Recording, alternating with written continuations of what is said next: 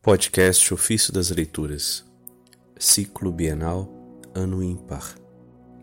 Sexta-feira da décima primeira semana do Tempo Comum.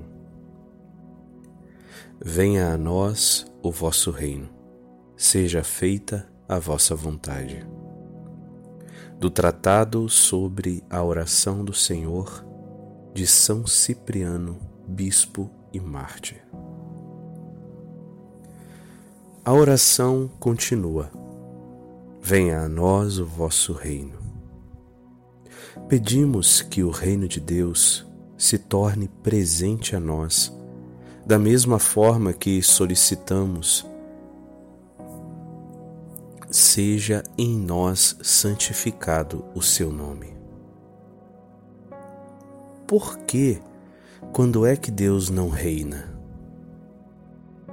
Ou quando para ele começou o reino que sempre existiu e nunca deixará de ser.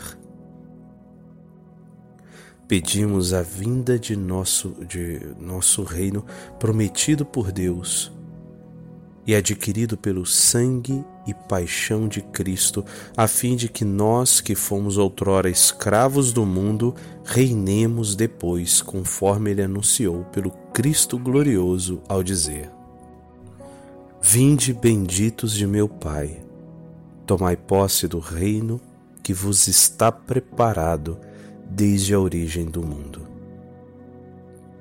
Pode-se igualmente, irmãos diletíssimos, entender que o próprio Cristo é o reino de Deus, cuja vinda pedimos todos os dias.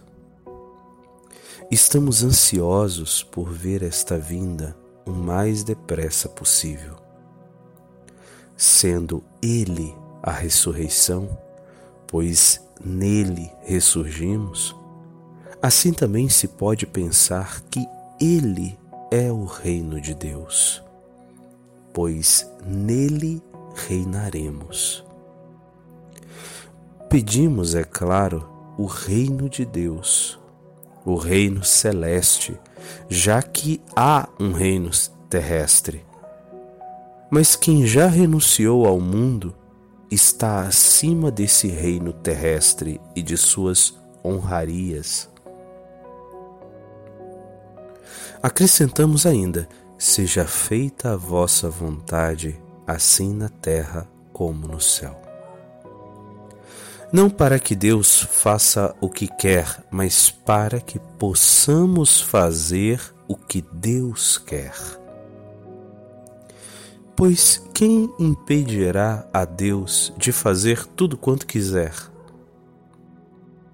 Mas porque o diabo se opõe a que nossa vontade e ações em tudo obedeçam a Deus, oramos e pedimos que se faça em nós a vontade de Deus.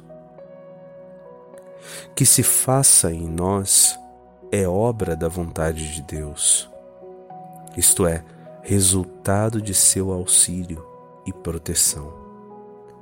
Porque ninguém é forte por suas próprias forças. Com efeito, é a indulgência e a misericórdia de Deus que o protegem. Finalmente manifestado a fraqueza do homem, diz o Senhor: Pai, se possível, afaste-se de mim este cálice. E dando aos discípulos o exemplo de renunciar à própria vontade e de aceitar a de Deus, acrescentou: Contudo, não o que eu quero, mas o que queres. A vida humilde, a fidelidade inabalável, a modéstia nas palavras, a justiça nas ações, a misericórdia nas obras, a disciplina nos costumes, o não fazer injúrias, o tolerar as recebidas, o manter a paz com os irmãos, o amar a Deus de todo o coração, o amá-lo por ser Pai, o temê-lo por ser Deus, o nada absolutamente antepor a Cristo, pois também Ele não antepôs coisa alguma a nós. O aderir inseparavelmente à sua caridade, o estar ao pé de sua cruz com coragem e confiança, quando se tratar de luta por seu nome e sua honra.